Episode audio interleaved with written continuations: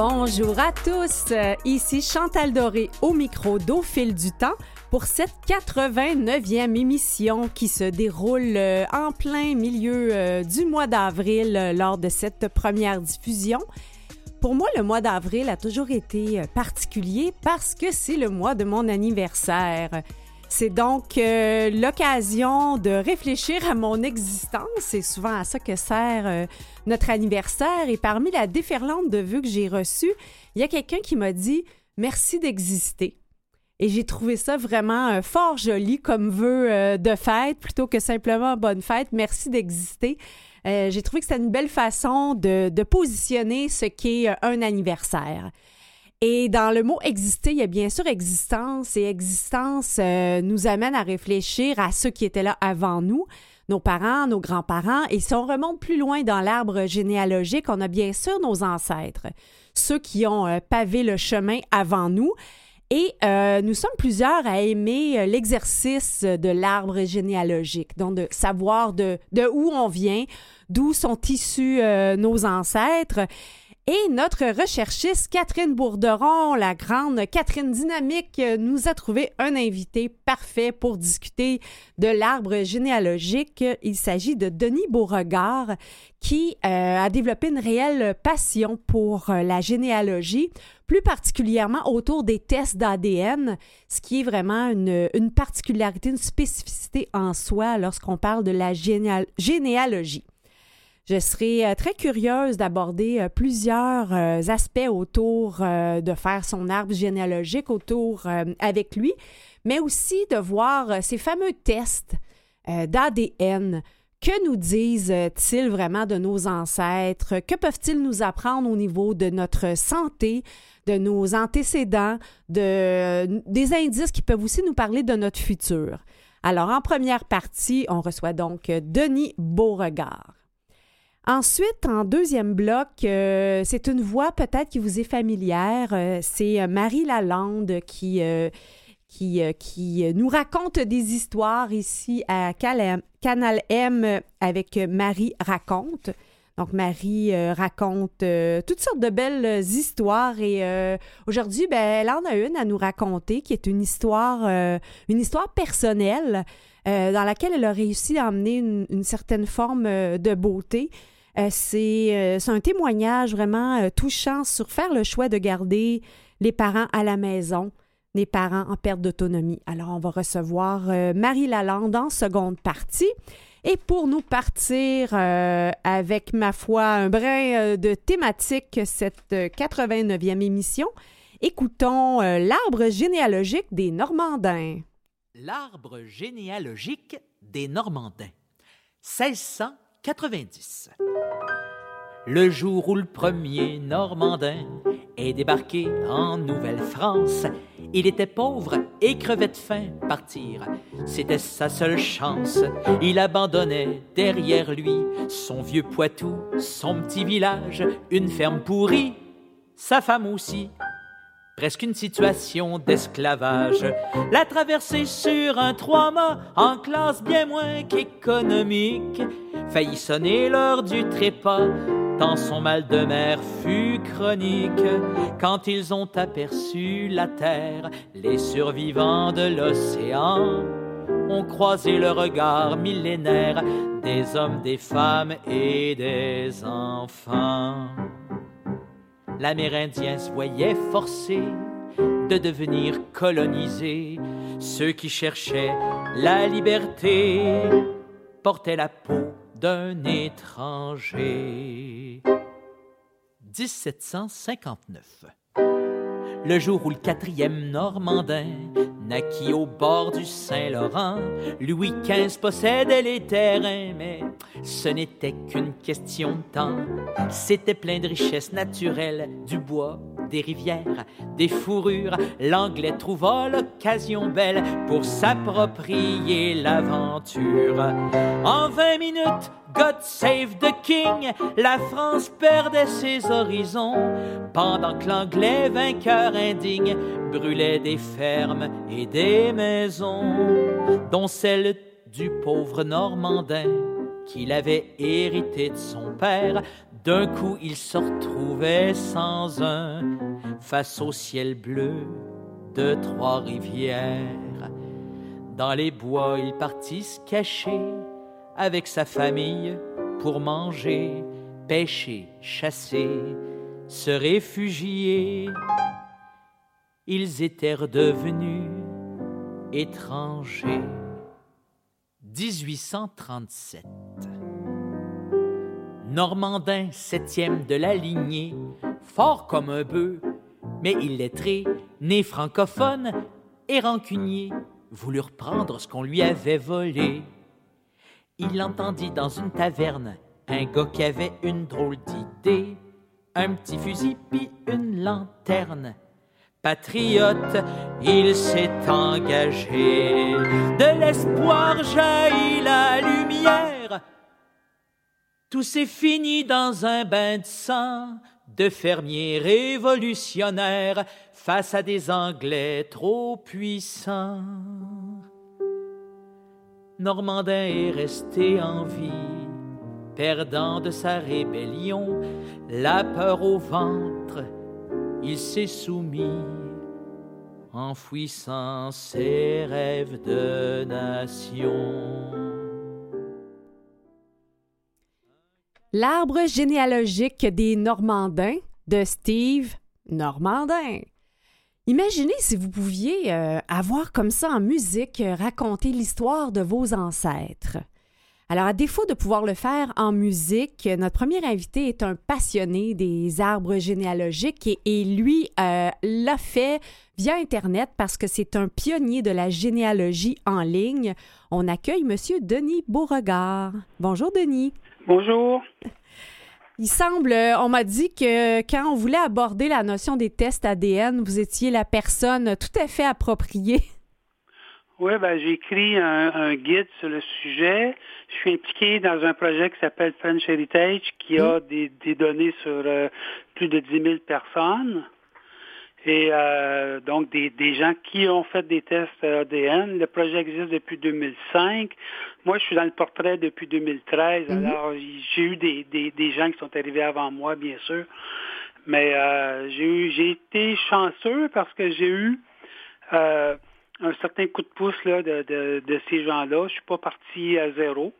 Vous aviez un arbre généalogique de chercheurs avant vous, là. Oui, j'avais j'avais déjà des, euh, des, prédécesseurs, ce qui, ce qui peut aider. Euh, il y en a un, quand il a été quand il s'est retiré, ben il m'a euh, il m'a fait suivre ses informations, ce qu'il avait déjà sous la main.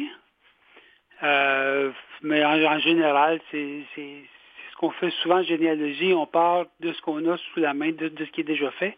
On ne recommence pas tout, à zéro. Euh. Chacun ajoute euh, sa branche euh, au grand tronc. C'est ça. moi, quand j'ai commencé la, généalogie il y, a, en haut de 40 ans, mm-hmm. Parfois, il fallait fouiller dans les, dans les registres originaux, regarder les pages une par une, essayer de, de, de, trouver la bonne paroisse d'où l'ancêtre, euh, d'où les parents de, de, l'ancêtre qu'on cherche sont, sont venus ou ils sont mariés. Mm-hmm. Euh, parfois, il y a des familles de 10 ou 15 enfants. Alors, si notre ancêtre, je ne sais pas si s'est marié en 1820, ben, ses parents pouvaient s'être mariés 50 ans avant ou 20 ans avant. au départ, on ne sait pas. Fait que là, on ne sait pas à quel endroit les gens étaient. Mais aujourd'hui, on a des, bases de données qui vont nous donner toutes ces informations-là euh, de façon générale, là, à moins d'être euh, de tomber sur des cas comme euh, des, des, registres qui ont disparu ou des gens qui ont qui sont inventés des parents parce qu'ils ne les connaissaient pas. Parfois, on a des, informations de ce genre-là qu'il faut qui soient plus difficiles à trouver parce que l'information n'existe pas toujours. Puis la notion aussi, euh, on parlait d'illettré dans la chanson. J'imagine que ça a dû compliquer les recherches quand les gens euh, écrivaient les noms de famille au son, par exemple. Oui, mais on a des cas comme ça, puis on a des cas où c'est le curé qui décidait. Par ah. exemple, bon, moi, je suis un, je suis un, beau regard. Mm-hmm. L'ancêtre, c'est un jarret. OK? Et euh, dans le village de Saint-Charles, tant que les gens étaient sur place, le curé les appelait Jarret. Et du moment où les gens quittaient et allaient ailleurs, le curé à l'autre endroit les appelait Beauregard. Pour vrai? C'est vrai. Donc, on a toute une branche qui, eux, ont conservé le nom Jarret parce que dans ce village-là, le curé a décidé, c'est comme ça que mon monde s'appelle. Et les gens, euh, par la suite, quand ils, ont, quand ils ont eu à choisir un seul nom de famille, parce qu'à l'époque, on avait le droit à un surnom, mm. euh, les gens ont, été euh, obligés de choisir. Et eux ont pris celui-là un peu à, cause du choix du curé. Donc, j'aurais dû rester dans ma paroisse. C'est un peu ça. Et Beauregard, c'était pour dire qu'on regarde au loin? Qu'on regarde au loin, non? C'est une terre que euh, mes ancêtres avaient en ah. France. Euh, je suis allé à, l'endroit en question. C'est un bois. C'est simplement un, bout de forêt. une terre, si on regarde sur les, vieux cadastres, les, papiers ce qu'on appelle des papiers terriers qui mhm. décrivent les terres des gens. Autour de 1500, il y a une terre qui s'appelle Beauregard. Hmm, d'accord. Et le nom a été réutilisé ici quand notre ancêtre est, venu ici. Il on, lui a donné une île qui est devenue l'île Beauregard à cause de la terre que ses, ancêtres avaient en France. Et par la suite, ben, le nom est devenu le nom de famille avant, euh, Monsieur euh, Beauregard, qu'on élabore un peu plus large sur la notion euh, des tests, j'étais curieuse un peu pour boucler votre parcours. Semble-t-il que, que c'est d'ailleurs votre un membre de votre arbre généalogique qui a amené cette, cette passion-là pour la généalogie, votre grand-père, je crois? pas tout à fait. Je, me suis demandé pendant longtemps, parce que les gens m'ont déjà posé la question, mm-hmm. qu'est-ce qui m'a donné la piqûre? Et euh, bon, mon grand-père faisait des casse-têtes. Faire la généalogie, ça revient aussi à faire un, casse-tête, sauf qu'au lieu d'avoir 1000 pièces, on en a 200 000. euh, Ils sont pas tous dans la même boîte, hein? Il faut chercher un peu partout. C'est ça, il faut les mettre au bon endroit et de temps en temps, les morceaux, ils se ressemblent, puis on, les met dans la, mauvaise boîte dans certains cas. Euh, donc, je pensais que c'était ça, mais en fait, non, c'est plutôt par hasard. Euh, quelqu'un m'a dit qu'il euh, y avait des, documents intéressants euh, aux archives.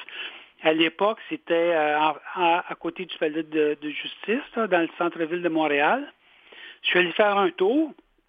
Là, il y avait le répertoire des mariages du côté de, de Shefford. J'ai jeté un coup d'œil. J'ai dit, ah, il y a mes grands-parents. Mm-hmm. dedans et c'est à partir de là que j'ai eu la piqûre. J'ai voulu trouver les autres et par la suite. J'ai refait mon arbre trois, quatre fois. Comment ça, vous l'avez refait? Parce que les informations, il y a des informations qui vous manquaient que là, vous avez trouvées? Non, non, pour le fun. J'ai ah, commencé. C'est parce qu'on on a différents, euh, différentes sources. Et euh, ben, à l'époque, euh, au début, je travaillais sur papier. Oui. Donc, j'avais un arbre en éventail où j'écrivais les, les, noms des ancêtres dans la bonne case. Par la suite, ben, je me suis informatisé. Fait que là, j'ai fait une deuxième version. J'ai refait la recherche. Ensuite, j'ai amélioré un peu ma façon de travailler. Là, j'ai recommencé encore une autre façon de rentrer mes données. J'ai des ancêtres qui sont disparus entre la première version et la deuxième, puis qui sont mm. apparus à la troisième. Parce que selon, selon la façon dont on travaille, ben, on peut trouver des sources qui sont moins, qui sont moins fiables. Donc, euh, on peut tout simplement se tromper d'ancêtre. Et pour quelqu'un qui euh, décide justement de faire son, son arbre généalogique, est-ce que les, les, sites Internet que vous avez bâtis sont des bons euh, points de départ? Ben, moi, ce que j'ai fait, c'est plutôt une deuxième étape, parce que la première étape, c'est à partir de la personne en remontant donc de plus en plus loin, mais ce que j'ai sur mon site web s'arrête à 1721. Et ce qu'il y a sur la base de données que je distribue, ça va être à 1875. Donc, on a 100 euh, ans à, franchir au hmm. moins pour euh, avant de pouvoir utiliser ces informations-là. Mais une personne qui veut justement remonter jusqu'à ses ancêtres, euh, quelle est la, piste, un peu d'indice qu'elle doit suivre? les il y a des bases de données qui sont classiques. il y a une base de données qui s'appelle le fichier La France qui contient les actes de mariage du Québec du début à 1916, 1918.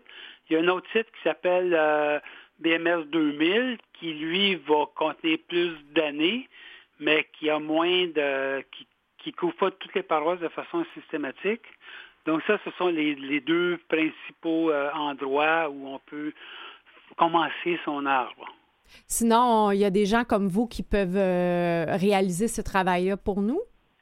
Effectivement, moi, je peux faire un arbre complet si j'ai pas de problème, c'est-à-dire que si les gens qui se sont mariés ont donné le bon nom de leurs parents et si leurs parents se sont aussi mariés, parce que c'est pas toujours le cas, même si ça arrive pas souvent. Euh, ça peut me prendre une journée à faire un arbre complet. Ben justement, c'est la question qui me brûle un peu les lèvres. Vous parlez de mariage comme source de données, mais on se marie de moins en moins. Euh, au Québec, les enfants ne sont pas nécessairement baptisés. Ici, c'est le cas, c'est plus par par, j'allais dire, conviction religieuse, mais en fait, ce n'est pas associé à la nomination comme telle de l'enfant qui est maintenant euh, consacré au directeur de l'État civil. Donc, comment, comment réussir maintenant quand on n'a pas ces données-là de mariage et de baptême pour, pour y arriver, pour reculer jusque, mettons, euh, ces dernières années? Bien, généralement, les gens connaissent déjà leurs parents et leurs grands-parents. Ça, on l'espère, oui. la plupart des cas. Il y a des gens qui connaissent pas plus loin. Bon, euh, il y a une de mes nièces qui a fait un test ADN puis qui est tombée sur, euh, sur mon cousin. Hmm. Elle n'avait aucune idée, elle ne connaissait pas. C'est qui ça? Et euh, donc, les, les, les, gens ont, en général, ils vont connaître leurs grands-parents, mais pas plus loin, à moins d'avoir déjà fouillé. Hmm. Donc, on va donc, quelqu'un qui se marie aujourd'hui, disons, ben, ses grands-parents, ils sont mariés autour de 1950. Là, on tombe dans, dans, dans une euh, euh, dans une zone euh, où on a probablement l'information disponible. Puis c'est compliqué aussi, je me disais, avec les, multiples noms de famille, est-ce que ça peut rendre le travail de, de, de généalogiste compliqué? Euh, on a un, phénomène qui s'appelle les surnoms. Mm. Par exemple, bon, moi, je vous ai dit, je suis un jarret du Beauregard. Mm-hmm. Parce qu'en en, France, surtout dans le Dauphiné, qui est euh, une province pas très loin de l'Italie, donc pas très loin de l'influence romaine, les gens avaient l'habitude d'avoir un deuxième surnom, un deuxième nom de famille pour mm. distinguer deux familles. Donc, il y avait déjà ça un peu dans la balance. C'est ça. Fait que déjà, euh, au 14e, 15e siècle, le problème existait. Même on n'avait pas encore de registre à l'époque. Mm-hmm. Mais euh, moi, dans, dans, mon, dans le cas de ma famille, ben, les plus anciens, ce sont des, des jarrets euh, qui sont... il y a des, des jarrets dits énorts. Ensuite, ils deviennent des, des jarrets dits Beauregard, donc une centaine d'années plus tard. Je vous propose. Euh, on, avait des noms différents. Mhm. Fait qu'aujourd'hui, quand les gens ont deux noms de famille, ben avec un peu de chance, il y en a un des deux, c'est celui des grands-parents. C'est plus simple. C'est effectivement, c'est une piste. On va aller en musique, M. Beauregard, et après la pièce, euh, je vous propose vraiment qu'on consacre euh, le reste de notre entrevue au test ADN. Donc, comment ça fonctionne, est-ce fiable et comment identifier lequel faire ou à quoi s'attendre de ces fameux tests-là. Donc, euh, euh, on écoute, on écoute Ancêtre de Linda Lemay.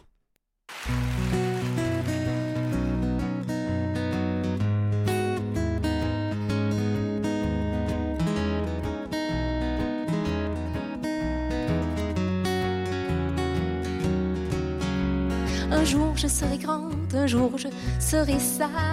J'aurai cessé d'apprendre, j'aurai tourné ma page. Je serai la conclusion de toute mon histoire. J'érigerai ma maison au creux de vos mémoires. Un jour je serai bien, un jour je serai belle. Un jour je ne serai rien, rien de moins qu'éternel. Je calmerai les vents qui secourront vos cœurs. Je serai comme le temps, mais je n'aurai pas d'heure. Un jour je serai là, près de ce que j'ai perdu. J'aurai trouvé l'endroit où vont les disparus. vous pleurerez ma peau, vous garderez mes cendres, mais je serai là-haut d'où nul ne peut descendre. Un jour je serai loin, un jour je serai forte, j'aurai de mon destin fermé la lourde porte. Je serai silencieuse à vous en assourdir, et je serai heureuse qu'il vous faudra vous dire. Et quand je serai grande d'avoir tellement souffert que je me laisserai prendre par un coin d'univers. Oui, quand je serai sage d'avoir trop bien appris que la vie nous saccage petit à petit. J'espère que mon absence vous sera parfumée. Je serai la coïncidence qu'on ne peut expliquer. Je deviendrai, je crois, un souvenir palpable. Je trouverai vos doigts, oui, j'en serai capable. J'emprunterai vos mains pour caresser les jours de vos futurs bambins. Oui, je serai partout quand je ne serai plus là, quand je serai parti, quand je serai là-bas, je serai toujours ici.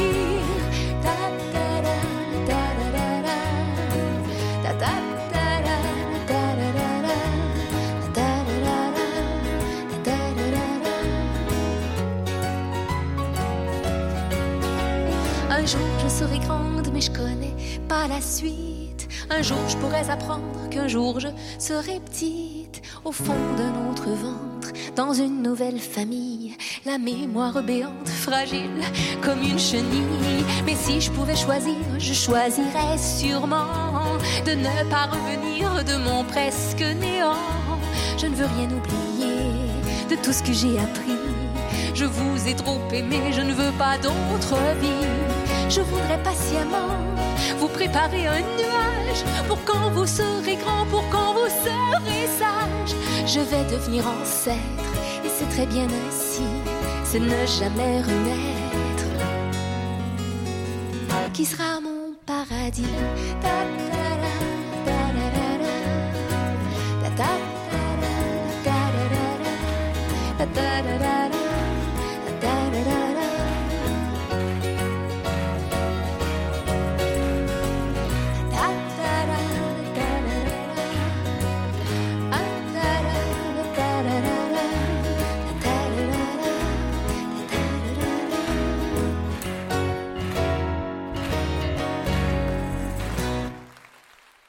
C'était Ancêtre de Linda Lemay et nous parlons de généalogie avec Denis Beauregard, pionnier de la généalogie en ligne et plus particulièrement pour ce bloc des tests ADN. Alors, Monsieur Beauregard, qu'est-ce que c'est un test ADN et comment ça fonctionne? Bon, en gros, on, extrait l'ADN de la salive. OK? On- C'est pas une prise de sang ou un truc un peu plus compliqué. On- on va simplement, soit on va cracher dans une fiole, Mhm. ou on va gratter l'intérieur de la joue. Euh, selon le laboratoire, là, euh, il y a le- un laboratoire qui s'appelle Family Tree DNA. Avec eux autres, il faut vraiment, euh, on a une, une petite brosse qu'on passe dans, dans la joue pour aller chercher l'ADN. Pour les gens qui sont vieux, qui sont pas capables de cracher, parce qu'ils ont des, il y a des gens qui sont carrément pas capables de faire ça, ils ont plus de salive, euh, ben pour eux c'est l'idéal. Sinon, pour le- la, la plupart des autres, ça va être simplement de, de cacher dans une fiole et d'envoyer euh, la fiole en question euh, au laboratoire là, à, à l'adresse qui est indiquée quand Qu'est-ce on que- achète. Qu'est-ce que ça, qu'est-ce que ça nous donne? Qu'est-ce qu'on reçoit? Qu'est-ce qu'on apprend? OK, la première chose qu'on va qui, se- qui se fait dans le test, euh, d'abord, tous les tests ne sont pas euh, ne, ne sont pas les mêmes. Il y a trois tests de base. Le premier test, s'appelle euh, c'est de l'ADN autosomal. Donc ça, ça explore euh, l'ADN dans toutes les dans toutes les directions, si on peut dire. Mhm. Le deuxième test, c'est l'ADN Y. Ça suit essentiellement la lignée masculine. D'accord. Et le troisième test, euh, c'est l'ADN MT ou mitochondrial, qui lui va suivre la ligne maternelle. Euh, ce que ça va faire ensuite, euh, donc ça va analyser, euh, ça va donner une description technique de, de ce qu'on a comme, euh, comme information, donc euh, de notre euh, de notre génétique. C'est un résumé vraiment de notre génétique parce qu'on a à peu près 3 milliards de positions qu'on peut analyser dans l'ADN humain. Et euh, le test autosomal, il, il, va en retenir à peu près 700 000. Mais mettons concrètement, qu'est-ce que je pourrais apprendre en faisant ce test-là? On va comparer l'ADN avec celui des autres clients de l'entreprise mm-hmm. et on va trouver des correspondances. Pour l'ADN Y, ben, si, euh, par exemple, moi, je suis un Beauregard, donc j'ai trouvé d'autres Beauregards qui sont parents avec moi. J'ai pu euh, trouver leur ancêtre, là, parce que dans certains cas, j'avais déjà, l'information. Euh, donc, on, on, a une, on confirme un peu la lignée paternelle pour 95% des gens, parce que dans 5% on s'aperçoit qu'on n'a pas la même signature ADN que l'ancêtre masculin. Pour la lignée féminine, ben, ce qu'on va faire, on va aussi trouver donc des ancêtres communs avec les autres personnes qui ont été testées, et ça va confirmer euh, dans certains cas des, euh, que la lignée est bonne, parce que ça peut arriver qu'on a deux couples qui ont des, des noms semblables, qui vivent dans la même région, ou même le mariage qui est perdu, puis on a deux, deux ancêtres possibles. Est-ce que donc on, on saurait là, vraiment les euh, arrière-grands-parents avant, on a des noms dans ce test-là? On n'a pas de nom. On a, en fait, on a, on a les noms des personnes qui ont de l'ADN semblable. L'ADN tout seul, ça peut, ça fait rien. C'est l'ADN comparé à celui d'autres personnes. Oui, qui sont dans, la base. Est-ce que ça peut nous dire, par exemple, les maladies qu'il y a dans la famille, les, marqueurs de santé? Qu'est-ce que ça peut nous dire? Ça, c'est une autre sorte de, test ADN. Il, y a, euh, il y a des compagnies qui ont enlevé la partie médicale, puis il y a d'autres compagnies, c'est leur spécialité, la partie médicale. Donc, on, parle souvent de tests comme Ancestry. Qu'est-ce que, est-ce que ça, c'est vraiment juste les ancêtres? Ancestry, le, le but, c'est de de, fouiller dans l'ensemble des ancêtres et euh, de vendre des tests ADN parce que je vais vous dire, c'est euh, un test populaire, mais pour ce qui est de, confirmer les, lignées masculines et féminines, euh, c'est loin d'être le meilleur test. Par ben contre, pour des adoptés, ben, c'est le meilleur en, Amérique du Nord, c'est celui où il y a plus de clients, donc ils ont plus de chances de trouver quelqu'un.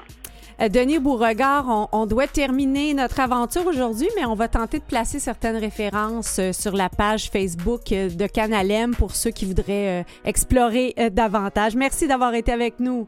D'accord. Au revoir. Au revoir.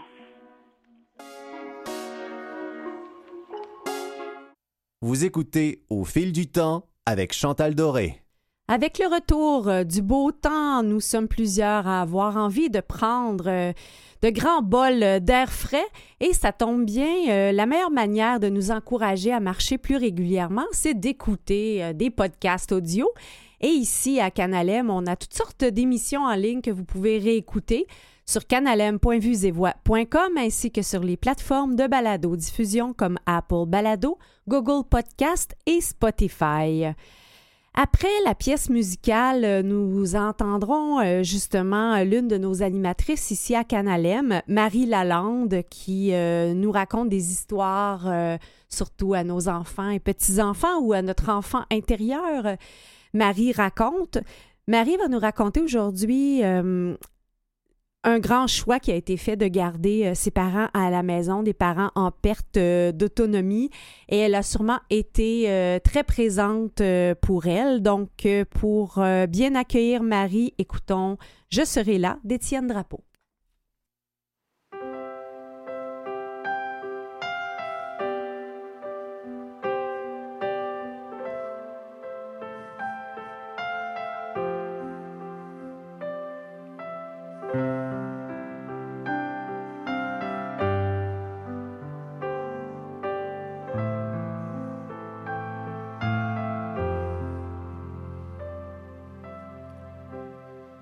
Quand ton passé sera fragile, que ton avenir sera papillon, parce que s'envolent et puis s'exilent les souvenirs de tes 16 ans, quand tu seras seul sur ton île, que tu ne verras à l'horizon que quelques visages en exil dont tu ne te souviens plus le nom.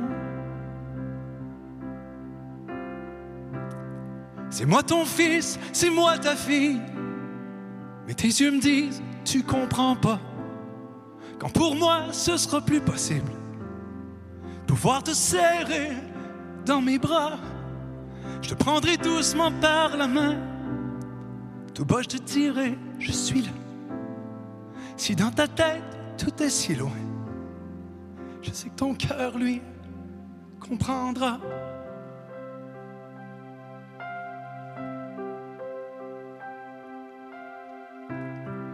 Les jours et le temps qui file auront enfin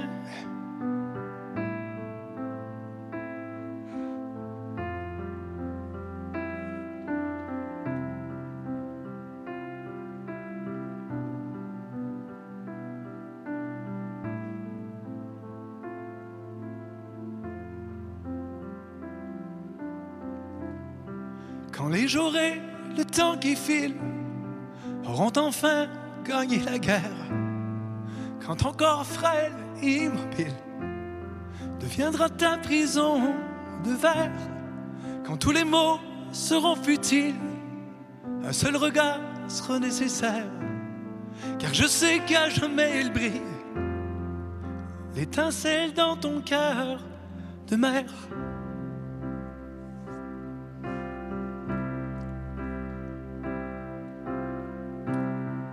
C'est moi ton fils, c'est moi ta fille. Mais tes yeux me disent, tu comprends pas. Quand pour moi ce sera plus possible, pouvoir te serrer dans mes bras, je te prendrai doucement par la main.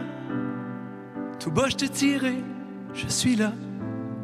Si dans ta tête tout est si loin, je sais que ton cœur, lui, comprendra. Qu'est-ce que je ferai? Qu'est-ce que je ferai Je serai là.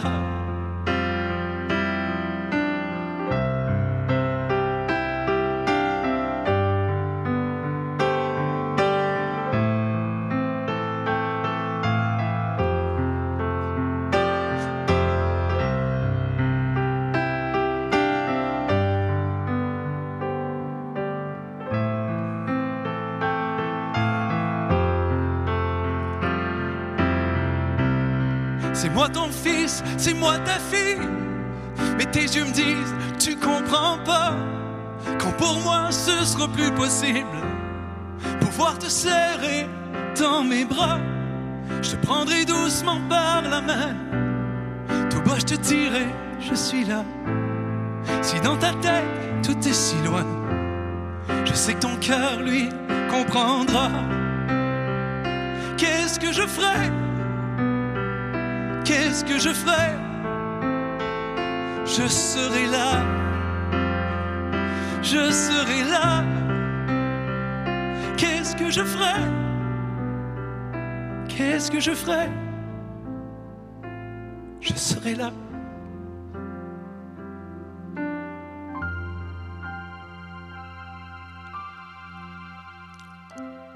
Quand tu me demanderas qui je suis, Mille et une fois, je te redirai, c'est toi qui m'as donné la vie. Je serai toujours à tes côtés.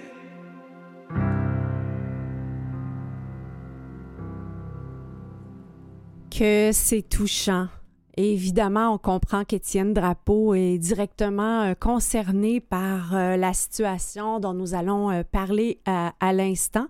C'est une chanson où on, on, on, voit transparaître beaucoup son émotion qu'il a chantée euh, en direct, euh, live, comme on dit. Et euh, je serai là. Notre prochaine invitée, Marie Lalande, elle a été là. Toute là pour ses parents en perte d'autonomie. Animatrice ici à Canal M, Marie, avec Marie raconte. Marie nous raconte aujourd'hui une histoire personnelle, la sienne. Bonjour Marie. Bonjour, bonjour, ça va bien? Oui. Alors, allez, Marie, raconte. oui, ben écoute, je, je, je vais, euh, je vais euh, avec avec le petit peu de d'expérience que j'ai. et puis je, raconte l'histoire, en fait, mon père est décédé il y a très très longtemps maintenant. Mm-hmm. maman est décédée, ma mère est décédée en mars 2020. Euh, ah oui, hein? Euh, début, début, euh, oui, ok. En début pandémie, oui, mm. c'est ça. Elle n'est pas décédée de, de, des suites de la COVID, pas du tout. mais on était quand même au début du cauchemar, tu sais, mm. vraiment en début, début de, de, de confinement, en plein chaos finalement.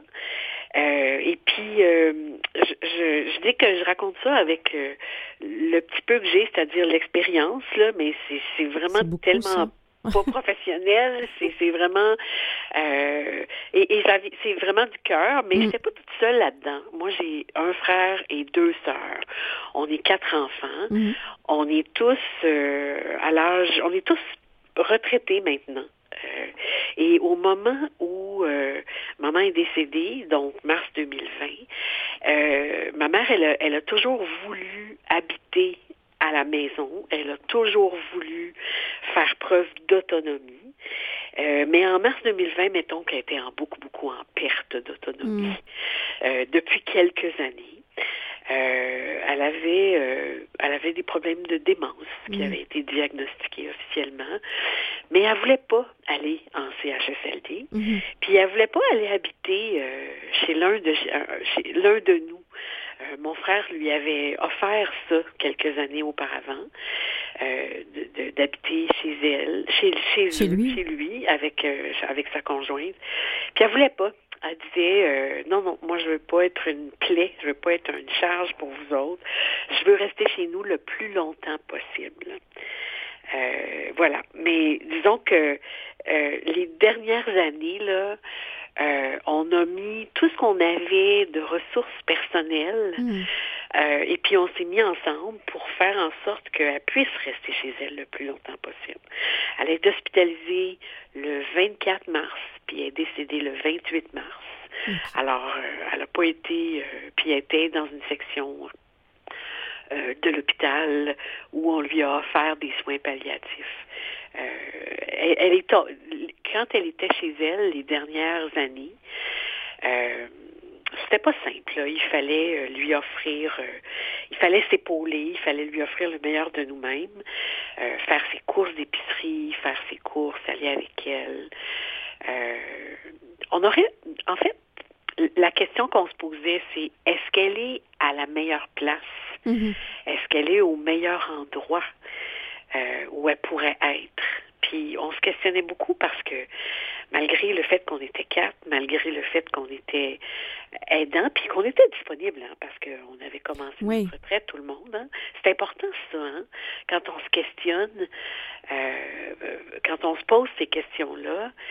Euh, nous, on a pu offrir ça cette disponibilité. Ce qui n'est pas le cas de tout le monde, en effet. Ce qui n'est pas le cas de tout le monde. Mm. Euh, et, et, puis le talent aussi qu'on a, mon frère, euh, mon frère c'est un ébéniste qui travaille de ses mains. Euh, il a adapté la salle de toilette chez mm. ma mère pour qu'elle puisse euh, euh, faire sa toilette, prendre son bain. il a adapté plein de choses pour pour faciliter les choses pour elle. Ma sœur, euh, euh, mon autre sœur était euh, elle-même directrice de CHSLD. c'est un milieu de vie qu'elle connaissait bien. Elle, savait ce qu'elle voulait pas voir oh reproduire.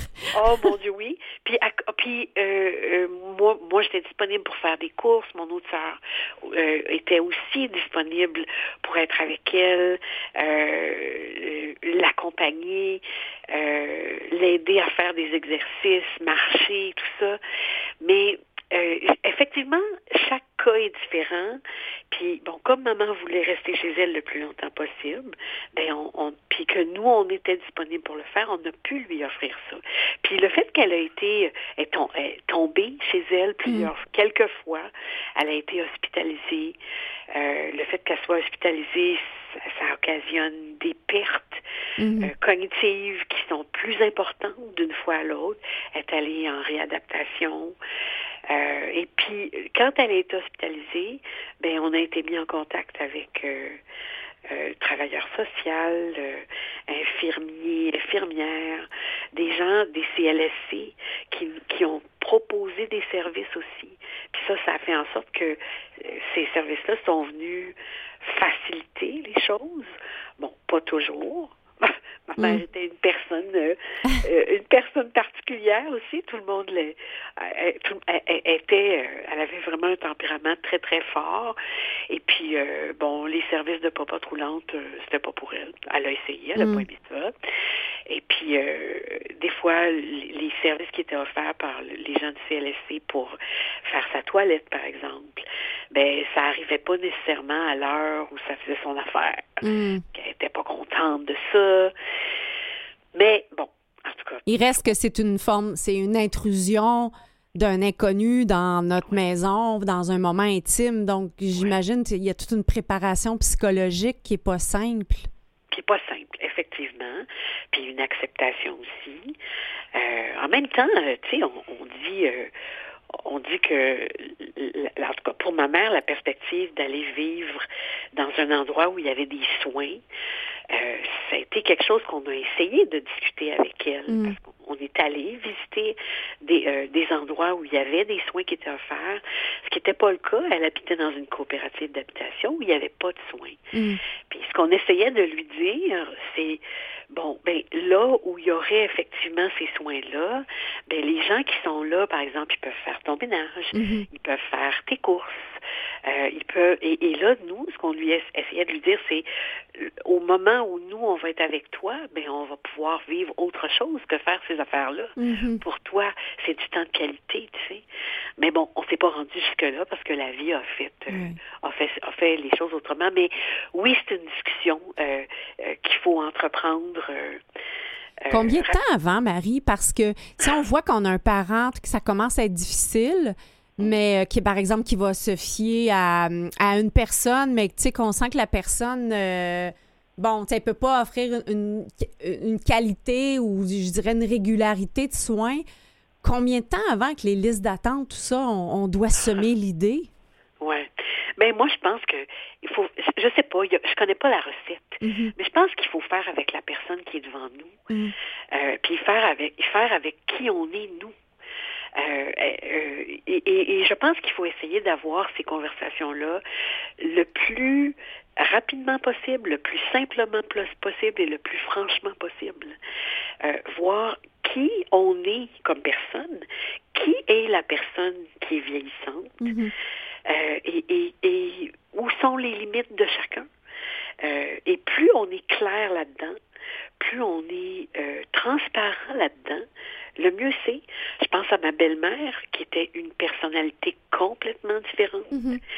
Euh, qui, elle, était très, très, très autonome, très, très volontaire, mais très, très, très, beaucoup plus que ma mère, consciente de ce qu'est l'autre. Mm. Et, de ce que l'autre peut offrir. Et puis, ma belle-mère, elle, euh, elle avait une maladie, euh, elle a souffert de la SLA. Mm. Et puis, dès qu'elle a eu ce diagnostic et, et qu'elle a elle, a su euh, vers quoi elle allait. Euh, elle a fait une demande pour aller en soins palliatifs au moment où, euh, les, elle, savait qu'elle serait plus capable mm-hmm. de fonctionner Et puis, elle voulait pas être une charge, pas du tout. Et, donc, elle elle-même, elle a entrepris les démarches pour casser maison, comme on dit. Euh, elle a pris les choses en charge. Ça dépend des personnes. Donc, ce que j'entends, euh, Marie, euh, en, terminant, c'est que la personnalité de notre parent risque d'affecter ben grandement la manière dont cette dernière étape-là va, se vivre. Peut-être un, dernier conseil en terminant. Comment arriver à, entre frères et sœurs, à mettre une structure comme ça en place? Oh mon Dieu, le plus franchement possible aussi, avec les forces de chacun, mm. euh, puis avec les disponibilités de chacun aussi, euh, la, la, distance aussi, euh, est-ce qu'on est prêt, est-ce que physiquement on peut le faire, puis que chacun aille avec ses limites. moi, il y a des choses que je pouvais pas faire avec ma mère, mm-hmm. que mes sœurs pouvaient faire. Et puis, euh, il faut être franc. Il faut être franc, il faut jouer franc jeu tout le temps, tout le temps, tout le temps. Hmm. Le plus possible. Merci d'avoir joué franc jeu avec nous puis de nous avoir euh, partagé euh, cette histoire de vie. Je sais qu'il y a des ressources comme l'appui aussi pour les proches aidants. Oui. Merci à vous.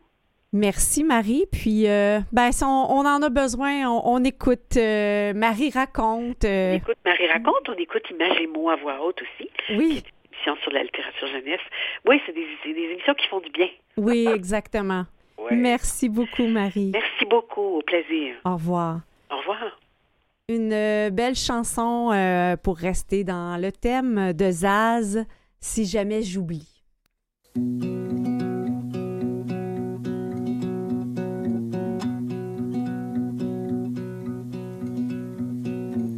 Rappelle-moi le jour et l'année Rappelle-moi le temps qu'il faisait.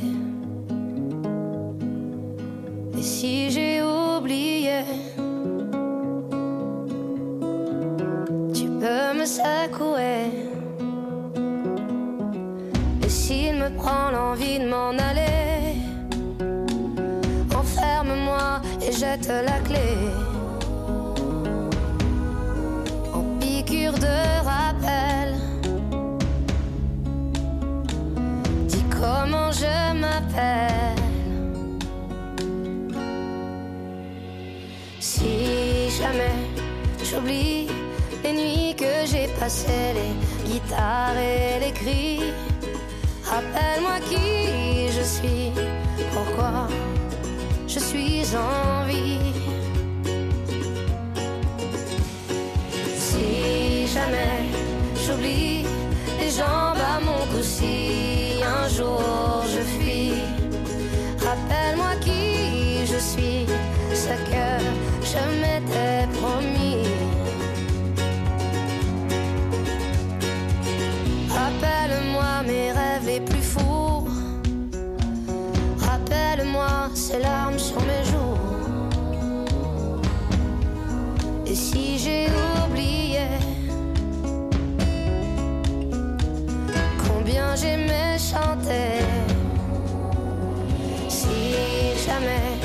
j'oublie les nuits que j'ai passées,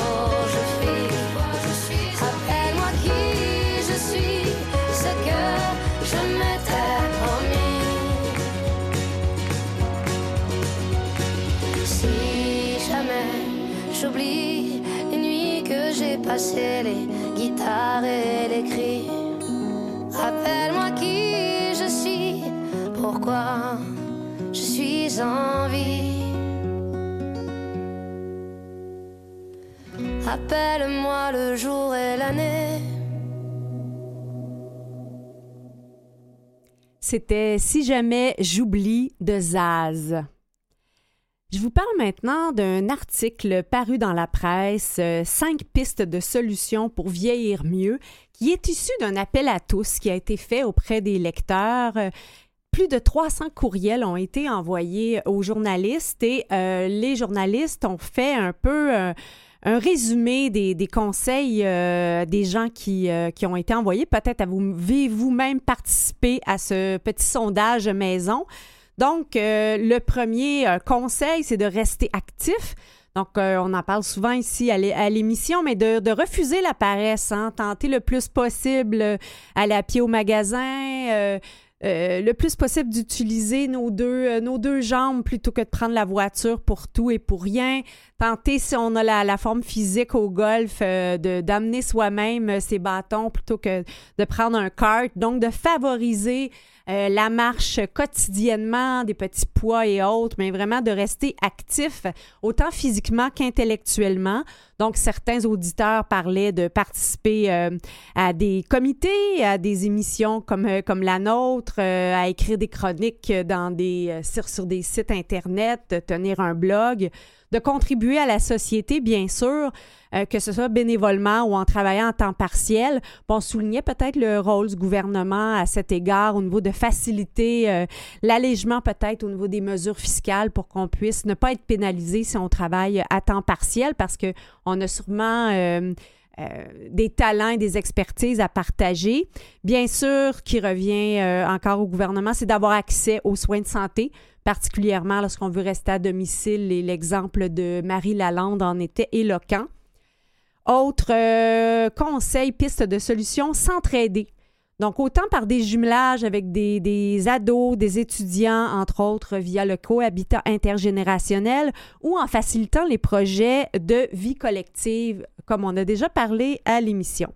Ce que je retiens, c'est bien sûr la prévention, avec ce mot euh, d'une lectrice. Ce que l'on fait au quotidien à 40, 50 ou 60 ans aura un impact sur comment nous allons vieillir. Alors, euh, en ce drôle de, printemps, qui est en fait un printemps qui est comme chaque année, un peu de, un peu de printemps, un peu d'été, j'aurais envie de vous dire que je vais vous faire jouer quatre saisons dans le désordre, mais c'est de Daniel Bélanger, c'est plutôt les deux printemps. Ses yeux sont de printemps qui me font sourire et ça me fait rire. Ses joues sont des torrents, les miennes s'y baignent, mais encore pire. Son cœur est une fête, le mien ne veut plus en sortir. Elle est la plus belle saison de ma vie. La plus belle saison de ma vie. C'est un tourbillon, un grand vertige complètement doux. On dit qu'en haute voltige, on peut tomber et se rompre le cou. C'est pas mon premier vol, arrête tes bandes de jaloux. C'est la plus belle saison de ma vie. Belle saison de ma vie.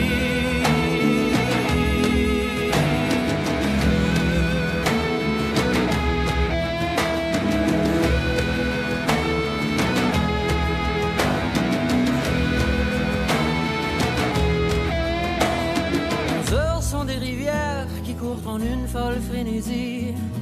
L'amour et les clairs et nos deux corps sont amphibies. La terre est un brasier, mais pour un moment l'oublier, c'est la plus belle saison de ma vie. La plus belle saison de ma vie. Qu'elle ne plaise à personne, ni du visage, ni de l'esprit. Restez en votre automne, l'été tout l'an me fait plus envie. Persuadez-vous de mes deux yeux fermés, j'affirme en toute cécité, t'es la plus belle saison de ma vie. Belle saison de ma vie.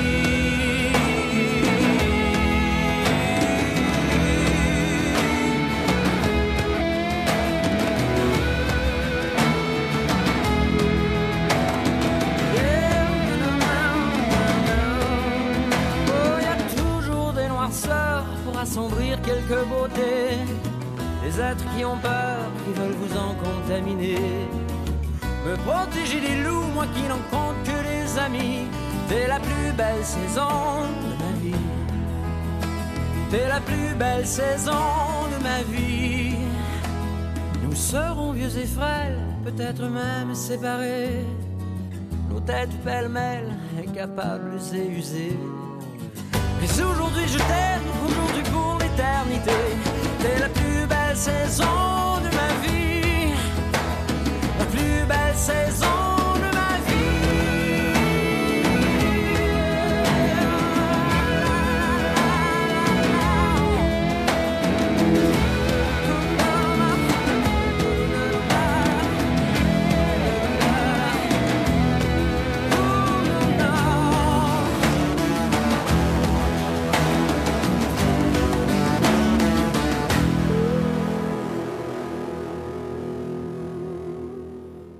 Les deux printemps, un beau classique de Daniel Bélanger.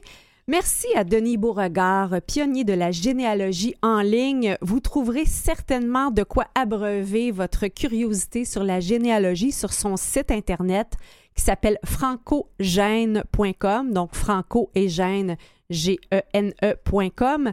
On y retrouve toutes sortes de bases de données, dont la base euh, de données euh, des Français euh, d'Amérique du Nord des débuts à 1721 et entre autres le dictionnaire aussi des Franco-Américains. Et moi, je vais sûrement aller faire un tour là parce que mon père et moi avons eu la chance de rencontrer quelqu'un de notre lignée généalogique qui habite aux États-Unis.